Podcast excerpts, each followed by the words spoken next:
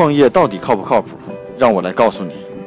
通过发现全球最新的创新商业模式和商业智慧，让你的创业少走弯路。大家好，创业不靠谱。今天跟大家分享的模式是，国外有一家公司是面对自由职业者，向他们推荐合适的这个医疗保险。这家公司呢叫 Straight Health，最近获得了两千三百五十万美金的 B 轮投资。啊。呃首先呢，我们对这家公司的定位，先介绍，先简单介绍这家公司主要做什么业务。它是为自由职业者和其他独立经营的人提供医疗保险计划的推荐，并帮助他们预测自付医疗服务的费用，降低支付处方药费的费用，啊，以便理解复杂的保险索赔的过程。啊，这个模式呢，是是国内和国外有很多不同，因为在国外的这种医疗保险体制相对来比较复杂的，啊，这也是在健康保险领域细分的玩家在国外是有很多种的。因为医疗保险在国外这是一个巨大的市场，那我们看这个项目最关键点就是它锁定的是自由职业者和个体户这些群体，啊，这些群体呢是传统意义上不属于医保覆盖范围之内的，啊，并且这部分的细分市场呢，劳动人群呢在逐渐的增加，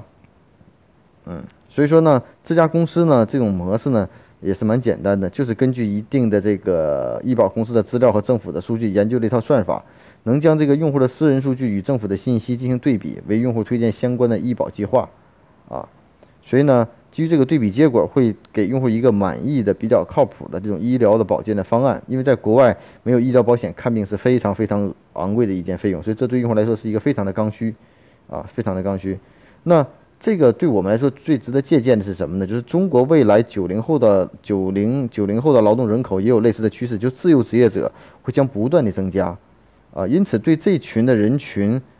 怎么去设计他们的服务的产品，包括工资发放，包括社保、公积金、医疗保险的保障，啊，这个到底怎么去解决？我觉得这是一个蛮大的一个市场，蛮大的一个市场。至少目前可能还没有专业的公司提供这样的服务。那这些人群呢，也通过一些边缘的方法，比如说挂靠、代交的方式来保障。那随着后续的中国的无论是医疗还是保障体系的逐步健全，我们会发现，其实大家对这种医对这种后续的保障服务会要求越来越多。那怎么提供这样的服务？有没有第三方公司提供这样的服务，变得一个很好的一个机会啊？所以我个人从这个项目给大家带来的建议分析就是 s t r a t Health 呢是面对人群，这个是值非常值得我们借鉴的一点，因为在国内也有这样的趋势，你会发现自由职业者会越来越多。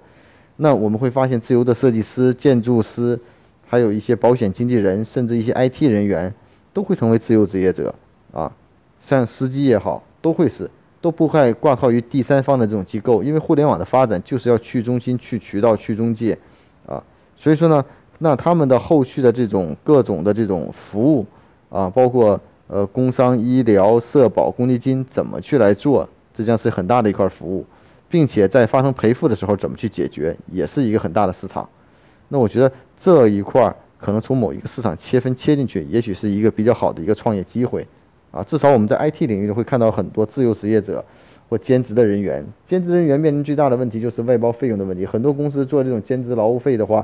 向国家收百分之二十的这种费用。如果这个费用怎么能合理的规避掉，其实又满足个人的利益，又满足这种合法的利益，我觉得都是一个比较不错的一个市场。啊，那随着国家各种法律法规、税务体制的健全，势必我们会发现，帮助个人甚至帮助自由职业者解决个税问题，可能也是一个很大的市场啊。所以我觉得这几个项目最值得我们借鉴的就是这样。那另外呢，也看出来在国外的医疗体制中，这个项目的价值也是蛮大的，保险也是一个非常好的一个方向啊。